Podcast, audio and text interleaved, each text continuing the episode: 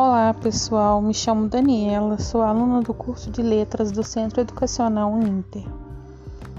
Hoje vamos falar sobre Bárbara Eliodora.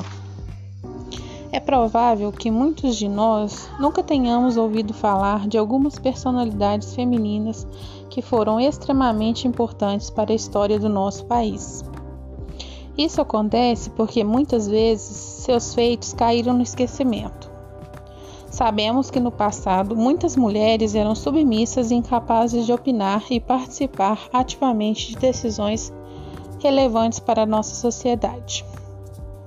Hoje vamos falar de Bárbara Eleodora Guilhermina da Silveira. Você sabe quem foi e qual o seu papel na sociedade? Bárbara nasceu em 1759 em São João del Rei, Minas Gerais. Aos 20 anos, conheceu e se casou com o poeta Alvarenga Peixoto, recém-ouvidor da comarca do Rio das Mortes, o qual teve quatro filhos. Teve grande importância no movimento da Inconfidência Mineira, um dos mais importantes movimentos sociais da história do Brasil. Foi Bárbara quem guiou a vida do marido e acalentou o seu sonho da Inconfidência. Quando ele quis fraquejar, ela o fez reerguer em sua aventura patriótica. Com a prisão de Alvarenga após a traição do movimento por Joaquim Silvério dos Reis, Bárbara, que também era poetisa, não mais escreveu. Teve metade dos seus bens confiscados e passou a ser discriminada por toda a sociedade da época.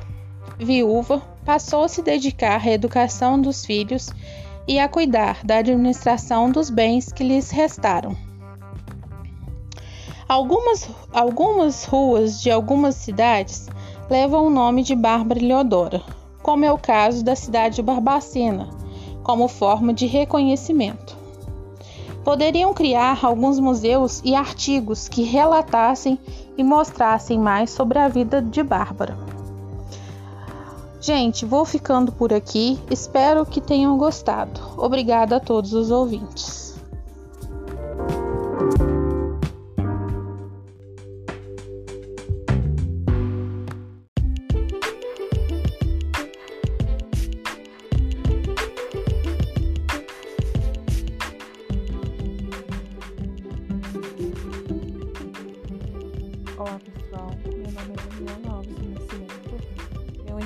Envio o 2935151 do Polo de Apoio Presencial de Barbacena.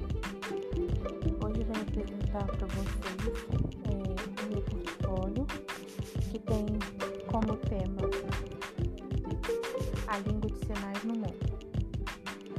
Não existem relatos específicos sobre a origem da língua de sinais porém destaca-se o início de seu uso no ano de 1760, na cidade de Paris, na França, onde o abade Lepre, de aproximadamente 60 anos, fundou a primeira escola pública para surdos. A partir da fundação desta escola, iniciou-se a multiplicação de profissionais surdos e ouvintes que se espalharam pelo mundo, disseminando o uso da língua de sinais foram criadas várias outras escolas, onde, além do uso das línguas de sinais nacionais, exploravam-se novos recursos na educação dos surdos. A trajetória histórica, a linguagem brasileira de sinais. Libras. No Brasil, a língua de sinais ganhou espaço a partir de 1857, quando Edward Cuit, um francês que ficou surdo aos 12 anos, veio ao país a convite de Dom Pedro II para fundar a primeira escola para meninos surdos, primeiramente chamada Imperial Instituto de Surdos Mudos, atual INES, Instituto Nacional de Educação de Surdos. A partir da fundação da escola, os surdos brasileiros puderam então criar a língua brasileira de sinais que se originou da língua de sinais francesa e das formas de comunicação já utilizadas pelos surdos de vários locais do país.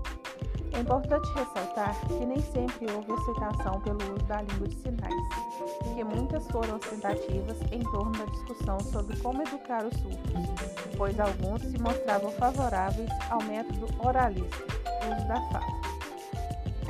A cultura surda. Atualmente, Mesmo que de modo recente, a surdez tem sido defendida por muitos ativistas intelectuais como uma condição cultural e não médica e biológica. Assim, falar de surdos e não deficientes auditivos significa hoje dar enfoque à surdez como um motivo de orgulho, uma identidade cultural e não uma deficiência. A cultura surda é o conjunto de características que tornam uma pessoa parte da comunidade surda ou do povo surdo, permitida principalmente pelo uso da língua de sinais. Logo, a cultura surda é colocada em oposição à cultura ouvinte, ou seja, o modo de ser e de se comunicar que é característico das pessoas que ouvem. O que caracteriza a cultura surda? Quando falamos em cultura, nesse sentido próximo ao de identidade, devemos ter em mente que esses termos servem principalmente aos objetivos políticos de união de indivíduos, ou seja, não devem ser tomadas literalmente, afinal, as pessoas nunca são completamente iguais, nem totalmente diferentes. O que faz parte da cultura surda, portanto, trata-se de algumas generalizações. Geralmente, são considerados como elementos componentes da cultura surda: uso de vibras, sensibilidade visual e as vibrações, visão aguçada e uso de tecnologias como campainha de luz. A cultura surda no Brasil. A língua brasileira de sinais, conhecida amplamente por Libras, é usada por milhões de brasileiros surdos e também ouvintes. De acordo com o IBGE, há mais de 10 milhões de pessoas com alguma deficiência auditiva no Brasil. A educação de surdos no país, que resultou na criação da Libras, remonta à instalação da primeira escola para surdos no século XIX. O desenvolvimento de políticas de, inclusão para a comunidade surda fez com que, em 2002, a Libras fosse reconhecida como língua oficial durante o governo de Fernando Henrique Cardoso, pela Lei nº 10.436. Isso foi resultado de ampla mobilização da comunidade surda na luta pela ampliação de seus direitos. Os ouvintes e a Libras.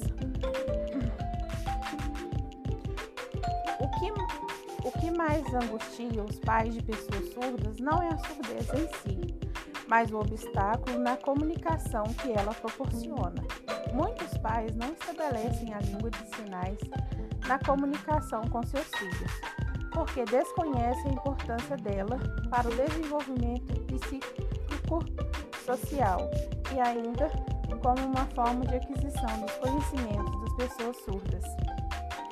Há por parte deles a ilusão de que seus filhos possam ouvir ou tornarem-se semelhantes aos ouvintes. Para tanto, buscam atendimentos, tratamentos clínicos e educação oralista na tentativa de oferecer aos filhos surdos a oportunidade de constituírem-se como sujeitos e cidadãos através da linguagem oral.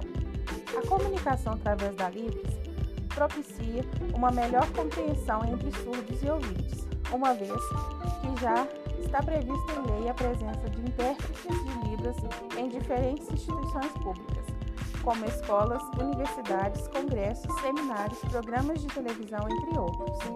Além disso, a utilização da Libras facilita a comunicação entre os surdos, que passam a se compreender como uma comunidade que tem características comuns e que devem ser reconhecidas como tal, praticando assim a verdadeira inclusão social. A pessoa surda, através da língua de sinais, pode desenvolver integralmente todas as suas possibilidades cognitivas, afetivas e emocionais, permitindo sua inclusão e integração na sociedade. Por isso, é imprescindível que os pais de crianças surdas estabeleçam contato com a língua de sinais o mais cedo possível, aceitando a surdez de seus filhos como diferença e a Libras como uma modalidade de comunicação. Capacitação de ouvintes em Libras. Os ouvintes podem se capacitar através de cursos que são oferecidos em diversas instituições de ensino e em, e em alguns cursos, como os da área de educação, já são obrigatórios na grade curricular.